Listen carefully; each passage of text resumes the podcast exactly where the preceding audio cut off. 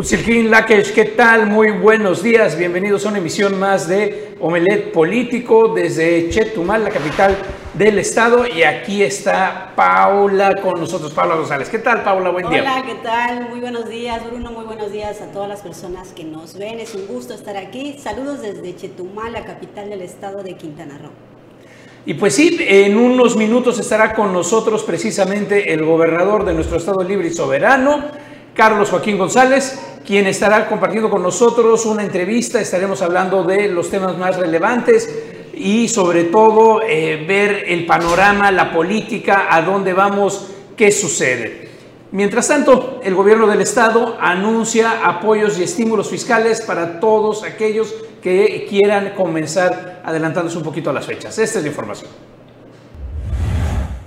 el gobierno de Quintana Roo ha otorgado descuentos y beneficios fiscales para este 2022, así que los propietarios de vehículos que necesiten pagar tenencia y que no tengan adeudos de años anteriores, se otorga el 100% de subsidio del 1 de enero al 24 de septiembre, y para los que tengan algún adeudo, el 50% de subsidio de enero a marzo, el 40% de abril a junio y un 35% de julio al 24 de septiembre mientras que para las arrendadoras de vehículos sin chofer que no tengan adeudos se les otorga el 50% de enero a marzo, el 40% de abril a junio y el 35% de julio al 24 de septiembre.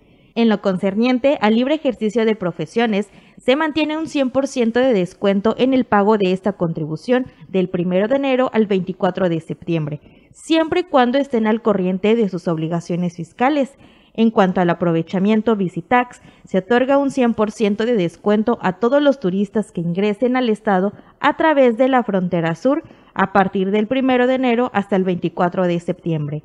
En lo que respecta a los derechos por los servicios que presta el registro público de la propiedad del Estado, para el presente ejercicio se estableció una amplia gama de diversos estímulos, el 100% en actos registrales y el 50% en expedición de escrituras públicas, siempre y cuando el valor catastral de la misma no rebase los 650 mil pesos y para el caso de las zonas insulares de 800 mil pesos. De igual manera, se conceden incentivos fiscales para los programas de regularización de la vivienda que lleva a cabo la Secretaría de Desarrollo Territorial Urbano Sustentable, SEDETUS.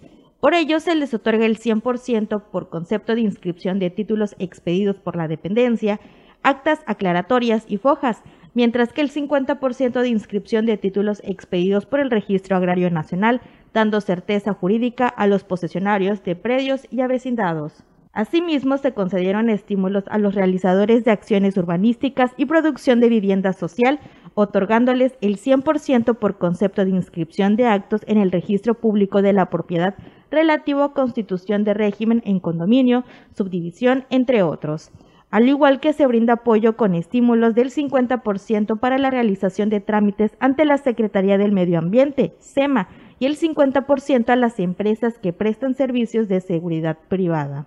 Todos estos beneficios fiscales están contemplados en el acuerdo publicado el 31 de diciembre de 2021 en el periódico oficial del Estado y estarán vigentes desde inicio de año y hasta el 24 de septiembre. Con imágenes de Ricardo Vallejo informó para Notivisión Silvia Fernández. Pues ahí lo tienes, Bruno, unos estímulos fiscales que hay que aprovechar. Como bien dice en el decreto, eh, fue publicado eh, los primeros días de este año y bueno, van a estar vigentes hasta septiembre de este mismo año. Pues hombre, pues una, una ayudada para la cuesta de enero que viene compleja, viene difícil como todos los años, ahora es un poquito más. Y eh, este año también el otro de los temas que eh, nos ha dado a la alza desde finales de diciembre son precisamente los contagios por COVID y los problemas que tienen que ver con la asistencia a lugares de trabajo y los, eh, pues precisamente estar contagiado o no, aunado a, Paula, el gran tema de la sobredemanda de pruebas de COVID que está llevando la gente en estos días. Por ello, el Instituto Mexicano del Seguro Social anuncia precisamente que vuelve el, llamado permiso COVID que estaba vigente desde eh, la situación cuando estuvo más crítica el año pasado de eh, la pandemia. Esto con intención de que si presenta síntomas, si parece que está eh, enferma de COVID no salga de su casa, se aísle y ya no tenga que asistir a el trabajo para evitar el contagio de la nueva variante. Así es, Bruno. El secretario de, Seguro Social del Instituto Mexicano del Seguro Social, Zoe Robledo, ha manifestado que se puede acceder inclusive eh, por vía electrónica a la solicitud de incapacidad. Yo creo que ya en estos días debe estar activo este sistema con tal de que, bueno, para facilitar a las personas eh, evitar acudir a los centros de salud y evitar también estar este, pues, dispersando eh, el virus, evitar más contagios. Y bueno, también va a estar ahí a disposición. Se habla ahora que esta variante pues eh, considera nada más siete días de aislamiento. O sea, quiere decir que eh, antes el COVID era 14 días, si recuerdas Bruno que te tenías que aislar, ahora van a ser solo 7 días, porque sí es mucho más contagiosa, pero es, este, pues hasta ahora no se ha registrado que, que exista una afectación severa en la salud de las personas, mucho menos cuando ya están vacunadas. Entonces se disponen de 7 días para estar en resguardo con esta incapacidad que van a poder obviamente disponer por vía electrónica y en casos de que las personas presenten pues alguna inquietud de síntomas un poco más severos y solo en esos casos ya podrían acudir al Seguro Social para evitar la saturación.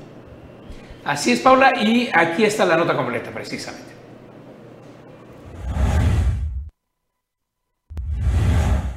Ante el incremento de contagios por SARS-CoV-2 a nivel nacional y especialmente en entidades como Quintana Roo, el Instituto Mexicano del Seguro Social IMSS anunció el relanzamiento del permiso COVID-19 para beneficiar a derechohabientes y cortar las cadenas de contagio, pues el trámite de incapacidad temporal se puede realizar desde ya a través de la aplicación IMSS Digital y del sitio web oficial del Seguro Social. Y es que el director general del IMSS, Oe Robledo Aburto, señaló que este programa puesto en marcha en marzo de 2020 y hasta el 31 de diciembre de 2020 2021 otorgó cerca de 200.000 permisos de manera automatizada sin poner en riesgo al resto de la población y con ello evitando largas filas en las instalaciones del Seguro Social, lo que equivale a 352 millones de pesos en subsidios. Al arrancar ese 2022 y con el reciente aumento de contagios y el riesgo que significa la variante Omicron, quiero anunciar el relanzamiento de lo que hemos llamado permiso COVID 3.0 un trámite en línea mucho más flexible, ya no sujeto al semáforo epidemiológico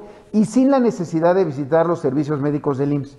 La duración de este permiso COVID para quienes lo solicitan es de hasta por siete días para derechohabientes con síntomas y de cinco días para las personas asintomáticas que cuentan con prueba positiva. ¿Cómo hay que tramitarlo? Primero, ingresando a la página ims.gov.mx diagonal COVID-19 diagonal permiso o a la aplicación IMSS Digital y dar clic en ingresar permiso COVID-19. Segundo, capturar la CURP, el código postal, y dar clic en iniciar. Y en tercer lugar, responder los cuestionarios sobre síntomas, vacunación y padecimientos preexistentes. En cuarto lugar, hay que ingresar información complementaria como el teléfono o algún contacto y cinco, indicar si se cuenta con alguna prueba de enfermedad respiratoria, aunque esta vez no sea condicionante para el otorgamiento del permiso.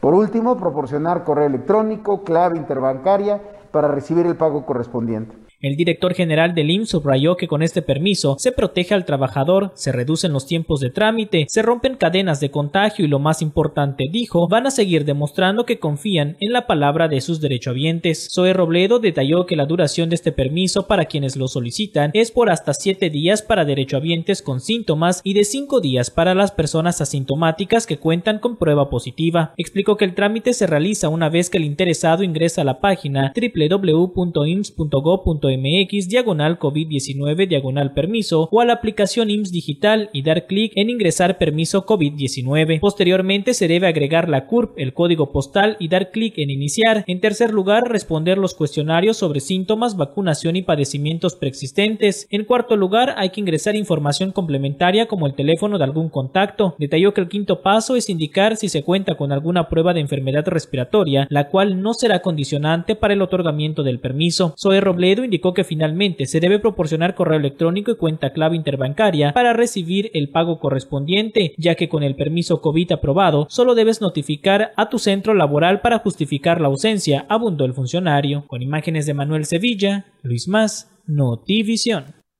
Ah, pues una super herramienta, ¿no? Ahora sí que aprovechar eh, los sistemas digitales para evitar los contagios, ¿no?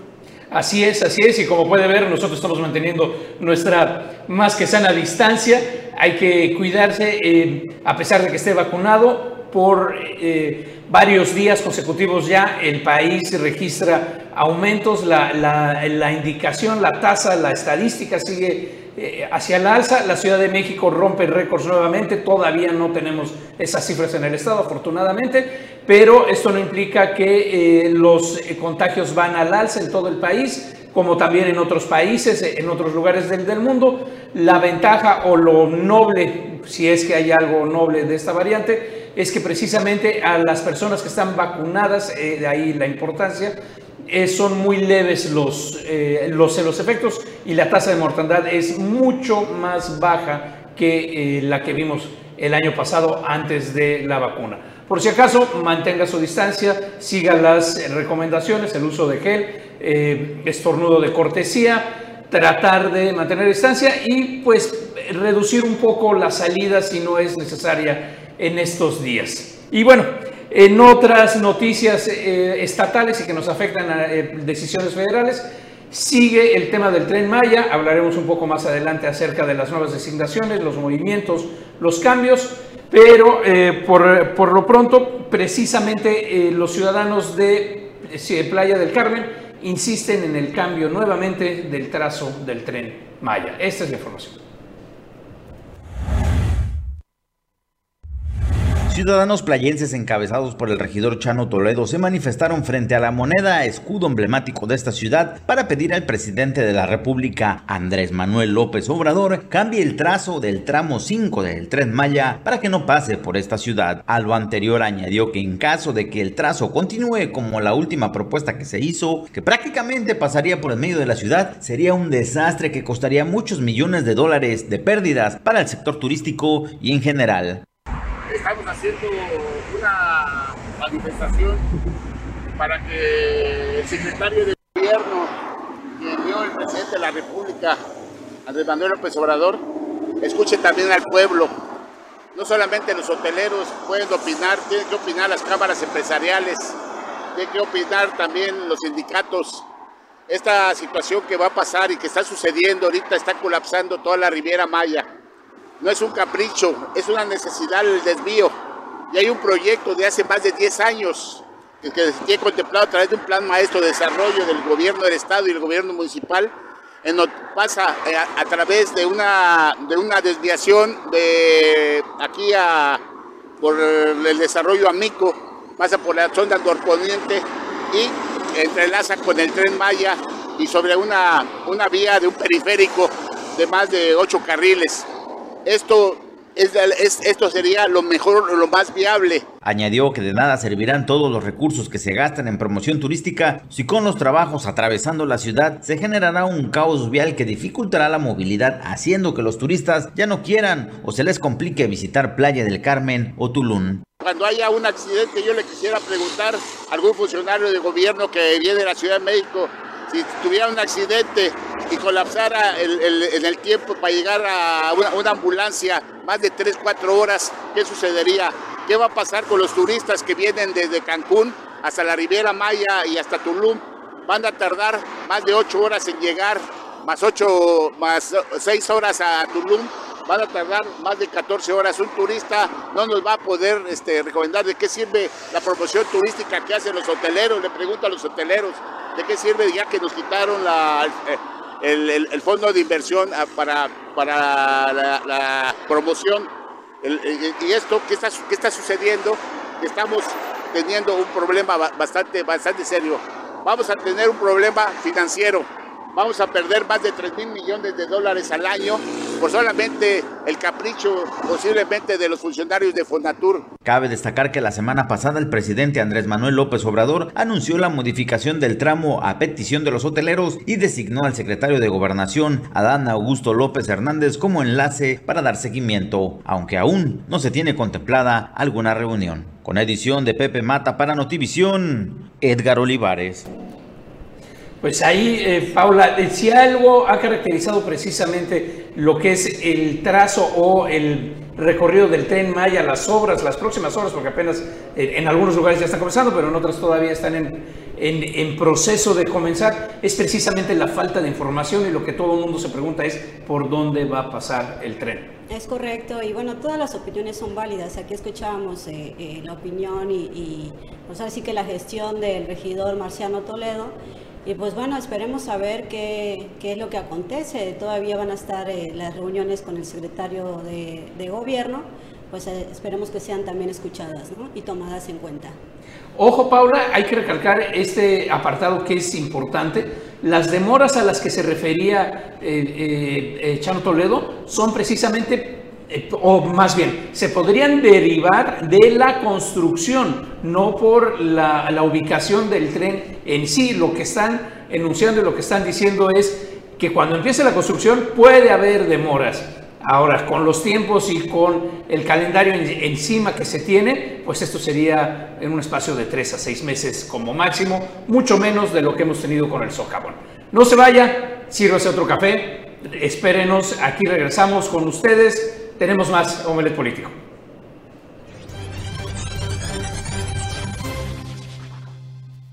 Estamos de vuelta aquí en Omelet Político y mientras tanto en Solidaridad, Playa del Carmen, en la administración de Lili Campos, continúan las labores para mejorar los servicios públicos en seguimiento a las obras sin precedentes que realizan en el gobierno de Lili Campos para mejorar los servicios públicos del municipio. Este día se llevaron a cabo labores de mantenimiento y limpieza en el tercer parque de Villas del Sol, con lo cual se da inicio a las acciones que en esta materia se realizan en dicho fraccionamiento durante esta semana, como parte del programa Una obra por día. En este importante punto de sano esparcimiento, la presidenta municipal Lili Campos supervisó las tareas que llevan a cabo las brigadas de servicios públicos, quienes realizan limpieza poda, recolección de cacharros y basura, pintura de mobiliario urbano, compostura de juegos, a lo que se sumará la rehabilitación de luminarias que se realizará por la noche en este mismo punto. Acompañando al edil solidarense estuvo el titular de la Secretaría de Servicios Públicos, Benny Milán Parra, quien indicó que hasta el momento de los 230 parques que hay en el municipio, 118 han sido limpiados y 39 han recibido mantenimiento integral. En ese sentido, indicó, se avanza a marchas forzadas para que la totalidad de estos espacios obtengan esta misma cobertura. Con imágenes de Santiago Ramírez, para Notivisión, Viviana Pot.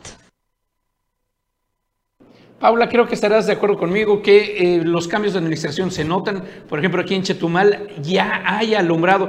Todavía no está solucionado, pero ya hay más alumbrado y más luces que funcionan en la capital. Así es, sin duda la capital del estado ha ido mejorando con la limpieza, obviamente, de los espacios públicos y definitivamente el ver eh, pues las zonas y las calles, las avenidas principales alumbradas, pues da pues, realmente la, mejor vista, ¿no? O sea, además de que pues es un tema de, percepción, de que vamos avanzando, un tema de percepción, de que combate inclusive la inseguridad. Entonces sí, vamos bien. También en, en Playa del Carmen hemos visto ahorita con el trabajo que está haciendo Lili Campos, también le están echando ganas, ¿no? O sea, están entrando los ayuntamientos, algunos un poquito más lentos que otros, pero pues ahí van, ¿no?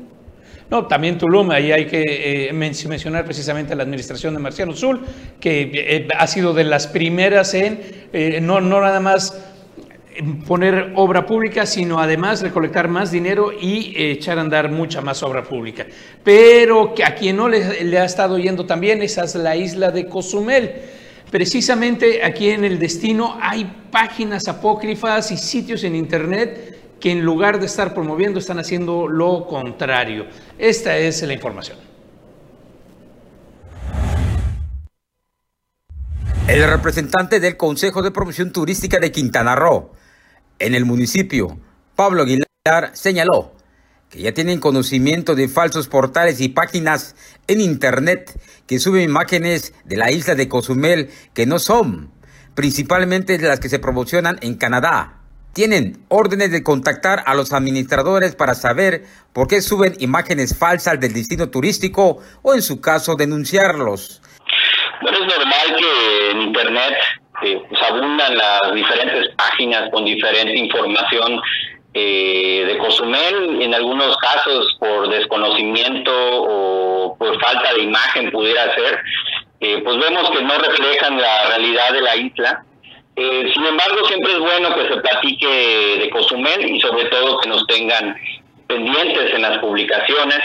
En algún momento al ver esta, pues este link, este es un link que por lo que veo es de Canadá, y justamente pues no hace honor a, las playas de Cozumel, ¿no? Manejan normalmente montañas, manejan igual pues una construcción masiva y algunas imágenes muy pocas de, de, Cozumel, ¿no? Sin embargo, bueno, lo importante es que se siga platicando, estaremos haciendo contacto con, pues, con este portal para hacerles llegar las imágenes correctas que pudieran ellos en dado momento ocupar de, la isla de Cozumel.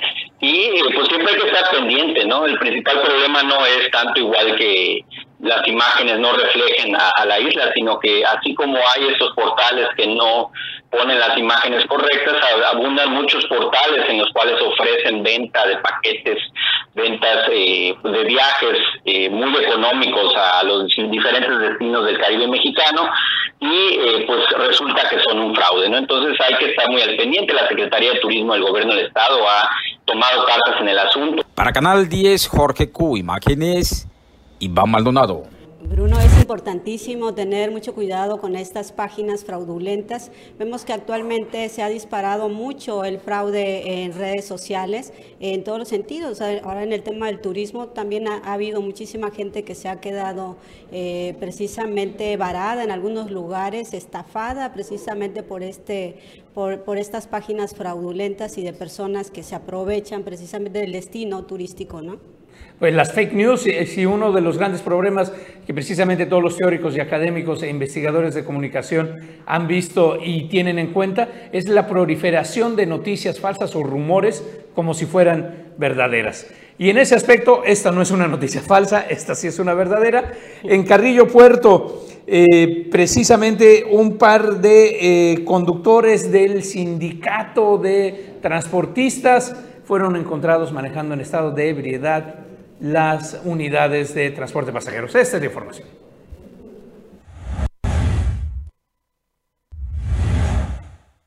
Cuatro conductores del Sindicato General Francisco May de Felipe Carreo Puerto fueron sorprendidos conduciendo una unidad de transporte público en estado de ebriedad, de los cuales dos fueron dados de baja por exponer a terceros. Mario Dider Aguilar Ramírez, líder del sindicato, expuso que el año pasado detectaron a dos conductores que violaban el reglamento de tránsito, quienes afortunadamente no conducían en horario de trabajo, pero que no deja de ser una falta. El líder declaró que las sanciones van desde 30 días sin trabajar, 60 días o incluso un año, y de ser reincidentes por esta razón o por otra falta, la expulsión, como el caso de dos trabajadores. Añadió que para seguir evitando estos problemas, realizan operativos durante toda la semana por medio de seis patrullas que circulan en dos turnos para vigilar a cerca de 340 taxis que están en funcionamiento. Agregó que algunos taxistas no han entendido la filosofía que pretende implementar el gremio sindical, pero que poco a poco lo irán haciendo con la denuncia de la gente y quienes no tendrán que irse.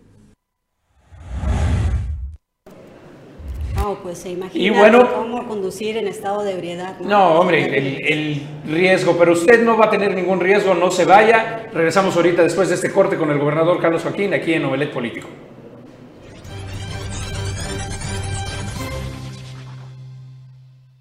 Gracias por continuar con nosotros. Bueno, pues cumplimos ocho años en Novelet Político y tenemos la presencia del gobernador Carlos Manuel Joaquín González siempre está con nosotros en todos nuestros aniversarios. Muchísimas gracias, gobernador, por aceptar la invitación de estar con nosotros. Muchas felicidades, Carlos, a todo el equipo, al Canal 10 por este programa. Sé que muy, muy visto, muy escuchado. Me da mucho gusto que puedan alcanzar y tener estas, estas metas de seguir creciendo. Se dice fácil, ¿no? Ocho años, pero sabemos que es un trabajo arduo que siempre hay eh, eh, pues muchos esfuerzos atrás que no se ven y que permiten que se puedan llegar a estos aniversarios y hacerlo además de manera exitosa como lo has hecho tú y todo tu equipo. Muchas felicidades a todas y a todos ustedes. Pues le agradecemos muchísimo la libertad de expresión porque si con la voluntad para tenerla, de juego que no podríamos cumplir ocho años, aparte de toda la confianza de don Carlos Toledo Cardunel. Saludos a don Carlos también. Bueno, gobernador, de, los temas así más famosos de la semana, aparte de ese cambio del gabinetazo que hiciste, es así, muchos están felices y otros pues ya si quieren. Otros no tanto. Otros ya pidió residencia belicenia por más para poder este, vamos con el, con el tema que está del bulevar y la caída de los árboles. Digo, la tala de los árboles que se dio. Sí. Pues mira, eh, el domingo amanecimos con esa, con esa, esa noticia. Eh, pues eh, muchas personas enojadas, molestas, me, me, incluyo en ellas. nunca se pensó en una situación como esa. inmediatamente tomamos cartas en el asunto, como lo hemos hecho en otros muchos eventos que han tenido que ver con condiciones similares en Tulum, en Playa del Carmen, en Cancún, en diversos lugares, y le pedí a la Procuraduría del Medio Ambiente del Estado, de Protección al Medio Ambiente del Estado, que acudiera para verificar y revisar estas acciones y lo que estaba pasando en el, en, el Boulevard. Eh, eh, se está trabajando en esa investigación. Eh, aparentemente, Carlos, hubo un, un, tercero, un tercero que no sabemos contratado o no, que llevó a cabo estas acciones. Efectivamente iba a haber alguna tala de árboles, como lo habíamos comentado, pero siempre de la mano de los biólogos para que pudiera darse, sobre todo porque hay una cantidad importante de árboles no endémicos que inclusive tienen ya algún tipo de enfermedad, otros son parte inclusive de un programa nacional e internacional de sustitución de este tipo de vegetación en las, en las ciudades. Y eh, se iba a llevar a cabo este proceso de sustitución pero se iba a hacer de manera adecuada, con proyectos precisamente que vinieran a reforestar, a sustituir, a cambiar, pero de ninguna manera a hacerlo como lo vimos ahí. Y eh, pues está llevando a cabo ella. Eh, este es un proyecto, tú lo sabes bien, que tiene la mejor intención de hacer de Chetumal un sitio que tenga mucho más visibilidad a la atracción de inversiones, al turismo, al comercio, que pueda establecer y tener un, sitio emblemático que incluya diversos puntos a lo largo del mismo, que se conviertan en punto de reunión, en atractivo, en atracción turística, en atracción de inversión. Y eso es precisamente lo que pretendemos hacer con este proyecto. Nunca el poder generar un malestar o un daño y, por supuesto que eh, hay que seguir con el proceso de investigación y saber exactamente qué es lo que ocurrió al respecto. Mientras tanto, habrá que reforestar, habrá que sustituir y habrá que seguir adelante con una obra que tiene que cuidar el medio ambiente, preservarlo y mantenerlo. A ver, la licenciada Paula me decía que hay que socializar un poco más el proyecto para que la gente esté mejor informada de lo que se va a hacer en el Boulevard. ¿Qué opina usted? Con, mucho gusto se ha hecho, eh, se, ha, se, ha, participado eh, con prácticamente todos los colegios, asociaciones, eh, representaciones, tanto empresariales como sociales. El, el proyecto se, se platicó a fondo. Eh, se cuenta con el Colegio de Biólogos. El día que iniciamos la obra teníamos ahí una cantidad muy importante de, personas eh, que integran inclusive el Consejo o el Comité de Contraloría Ciudadana, eh, pero siempre está abierto a poder enseñarlo, conocerlo más.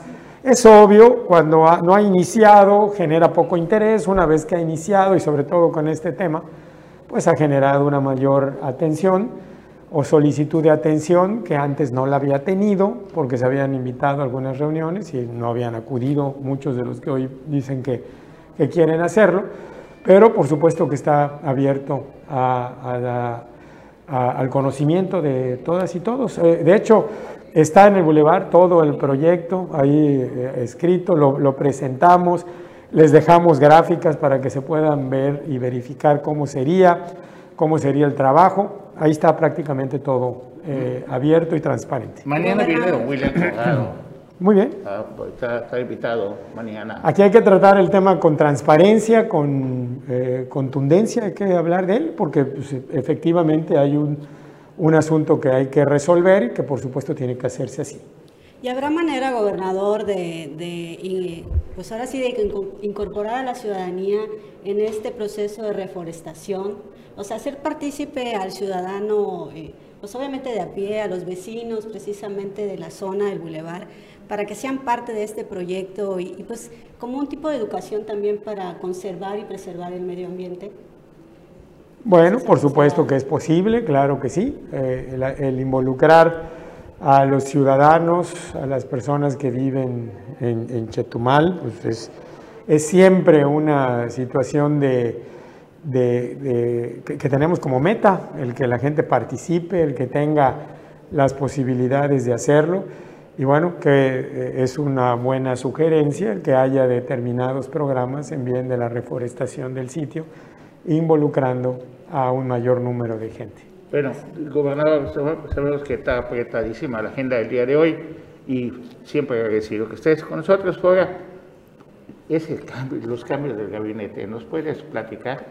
¿Qué te hicimos? Digo, no es cierto. ¿Qué, qué pasó? ¿Por qué esos cambios en el gabinete? Ah, ya a nueve meses que termina la administración, ¿qué va a mejorar? Porque yo siempre estoy buscando cómo mejorar las condiciones de la administración eh, soy alguien que eh, revisa continuamente los, eh, los puntos a alcanzar, las metas a alcanzar, las condiciones técnicas de quienes dirigen y administran cada una de las diferentes áreas.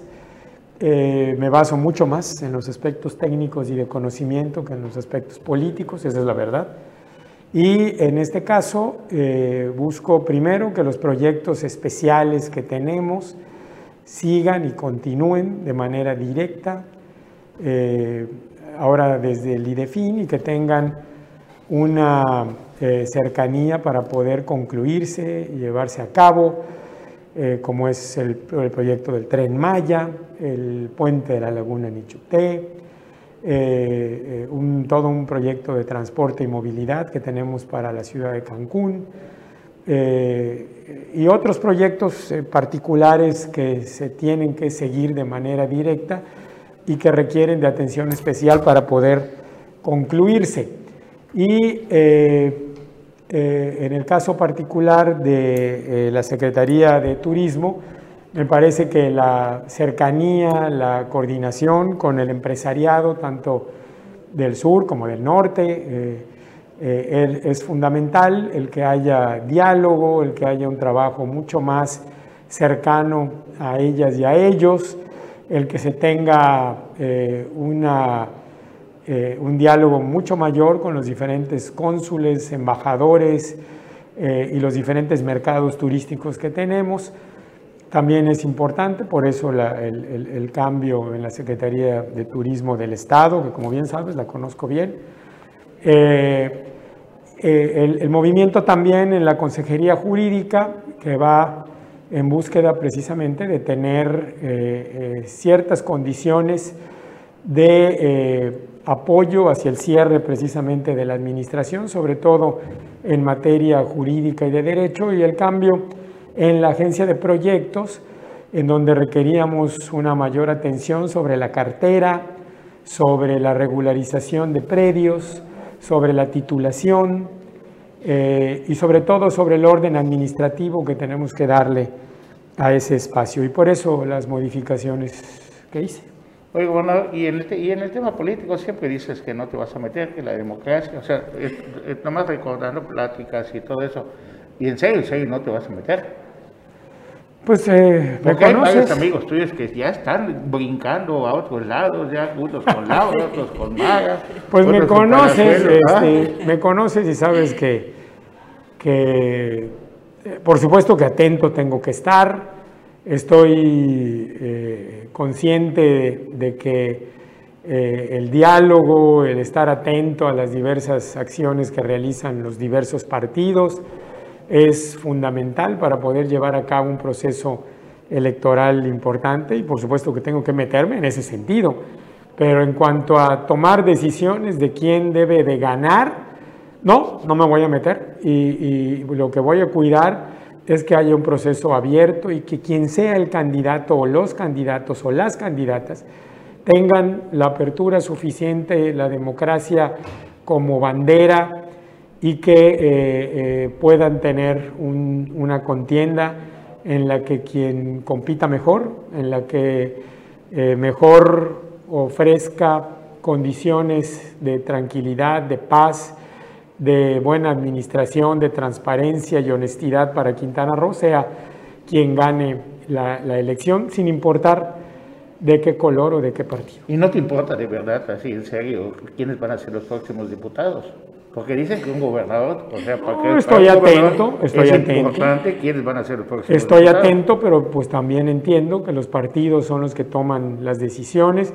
Y si yo viera algún, algún candidato que tiene condiciones no aptas o, o- o algo por el estilo, por supuesto que lo señalaré. Pero de ahí a, a- a cerrar, vetar o algo, de ninguna manera. Bueno, vamos a cortar rapidito y viene aquí refuerzos. ¿Cómo no?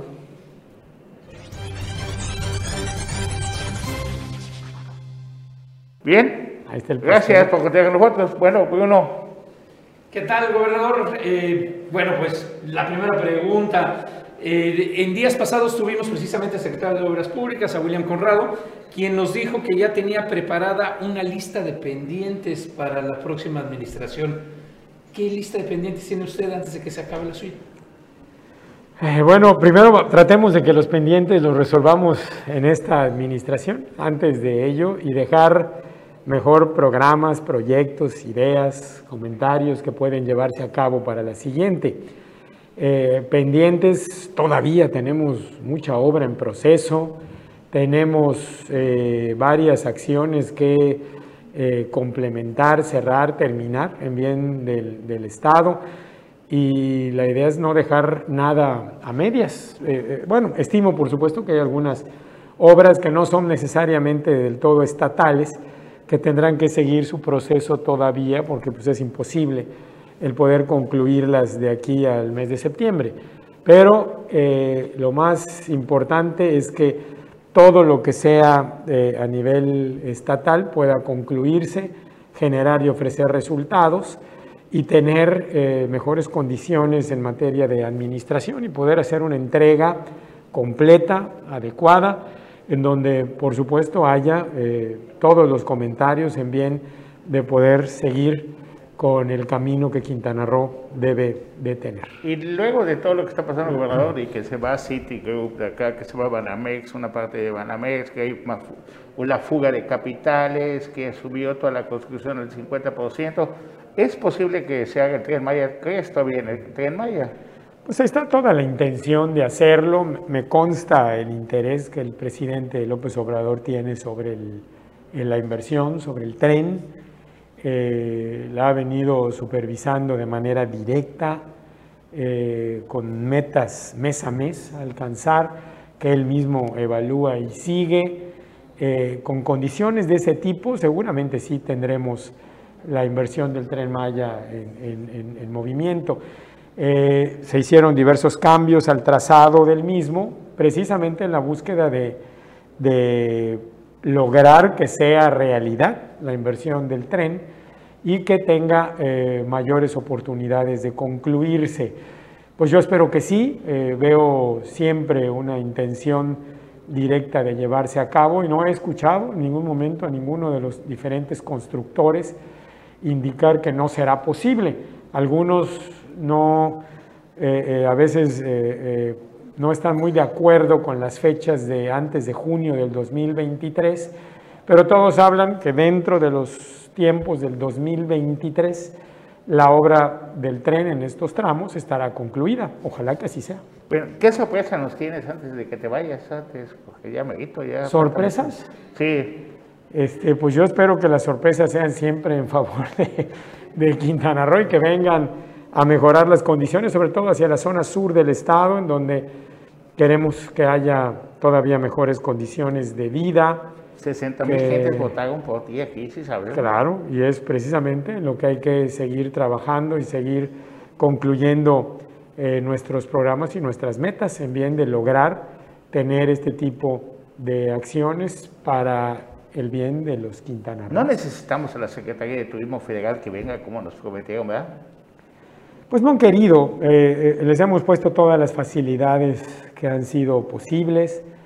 Eh, como bien sabes, ofrecimos diversas oficinas, ellos decidieron en primera instancia la mega escultura, les dimos el tiempo, el espacio, no se tenían los permisos, hemos trabajado a fondo por tenerlos, ya los tenemos, todos los permisos de la megaescultura que no existían, hoy los tienen, la, sociedad de Quintana Roo es propietaria de ese, de ese espacio, no lo era porque era un sitio sin ningún tipo de autorizaciones, hoy los tiene todos, eh, pues ya, ya, ya, ya, no sé eh, cómo más, eh, ellos habrán decidido que no, no, no, venir para acá.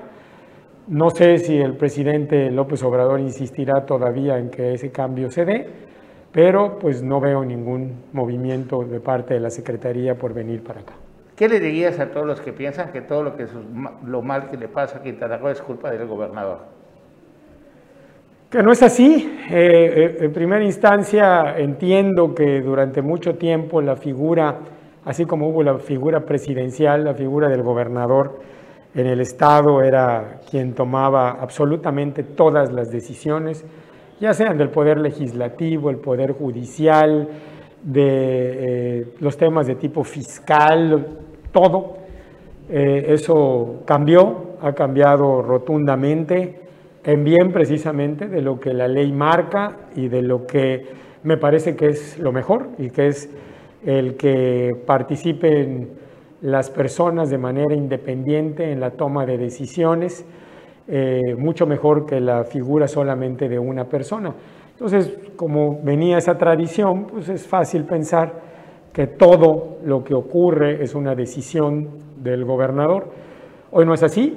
Eh, eh, el gobernador toma las decisiones que debe de tomar y eh, está al pendiente de las diversas acciones que llevan a cabo y las decisiones que toman los otros poderes, pero siempre con la independencia que la ley, nuestra constitución, que hoy es su aniversario, permiten y generan. Así que así es como hoy se trabaja y como se debe de trabajar. ¿Algún mensaje final, gobernador, antes de partir pastel? Pues estamos en un proceso muy difícil en este momento porque el, el COVID ha crecido muchísimo. Venía oyendo, Carlos, eh, uno de cada dos personas eh, podrán infectarse, por ejemplo, en Europa, en los Estados Unidos, y hace un rato ahí también en México, ante esta forma de contagios que el COVID tiene.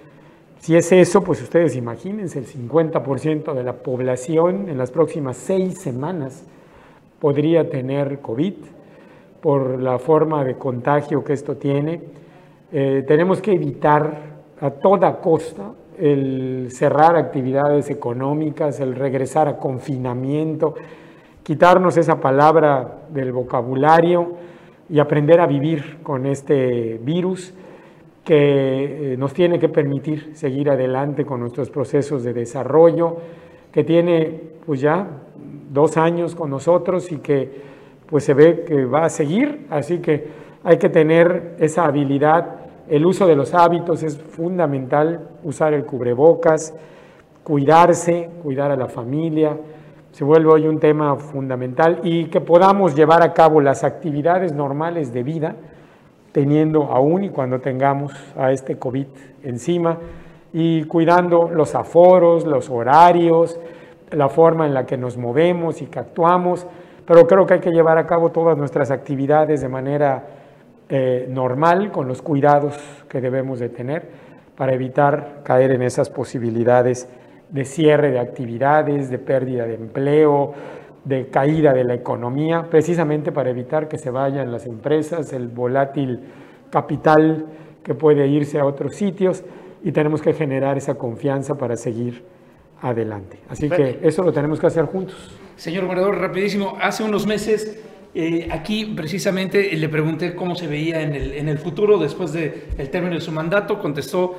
que regresaría a la actividad empresarial. ¿Sigue ese proyecto en pie? ¿Cómo, cómo lo ve ahora? Pues es uno de mis proyectos, como, como ustedes saben. Eh, eh, al día de hoy, en específico, no hay ninguna otra acción. Hemos escuchado al presidente comentar sobre mi persona, pero en específico no ha habido absolutamente eh, nada distinto a lo que ya sabemos. Y en mis planes, por supuesto, están esos, el de seguir trabajando, el de seguir creciendo, desarrollando la economía del Estado desde la trinchera que me corresponde. ¿Seguirá aquí en Quintana Roo? Sí, por supuesto. Vamos a partir el pastel. claro, con mucho gusto. A ver, dame, vamos si quieres rápidamente un corte marcial mientras nos acomodamos para partir el pastel, por favor.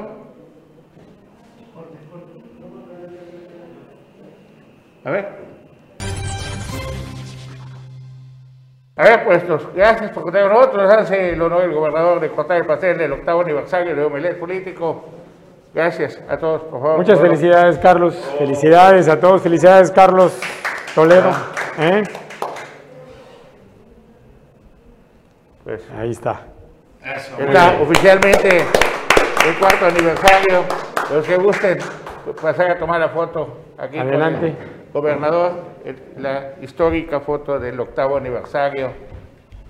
De Omelet. De Omelet político. Ahora tenemos en Citacto, gobernador, un día que, un domingo ya que esté relajado. Muchas gracias. ¿Y tú le pusiste el nombre? ¿ah? ¿Tú le pusiste el nombre, Omelet? Sí, porque nos corrieron, digo, nos corrieron de otra empresa, entonces vemos que ahí nos dijimos, vamos a ponerle uno que, y en la época más difícil, más difícil de que había, pues no había tanta libertad de expresión como en este sexenio, nace Omelet Político. Tan es así, gobernador, estamos en vivo, que cuando estaba prohibido entre los medios que tenían tratos comerciales de publicidad con los gobiernos, pues había un autoritarismo total, entonces estaba prohibido poderle dar voz a Carlos Joaquín, porque el proyecto era Mauricio Góngora. Quiero decirle, y aquí en vivo delante de todos, que yo fui a cubrir tu registro con la canción de Sueñame Quintana Roo, y también fui con mi hijo Carlos al evento que tuviste en la colonia Solidaridad a caminar. También fui a Santa Elena a cubrir el evento cuando llovió y toda la gente, cuando te boicotearon y habían, que, que el sindicato de artistas haga un evento, así como el difunto Eduardo Peniche, el guato, te apagaba la luz o de los domos o todo. También, los medios de comunicación también tenían indicaciones de no darle voz así al, a Carlos Joaquín. Omelet político, aquí estuviste. Así es. Así que te agradecemos muchísimo que pues ahora sí que toda esa libertad de expresión esa libertad para poder decir las cosas. Te juro que salimos de aquí a veces y decimos, esta vez fue el último programa, ahora sí. Y pues, súper agradecidos con usted. Y con esto, digamos, un mensaje final, gobernador. no, muchas felicidades. Es la primera vez que yo entrevisto a Carlos Pérez Zafra. Entonces, me parece muy bien. No, muchas felicidades. Felicidades, Amelie. Muchas gracias a todos. Buenos días.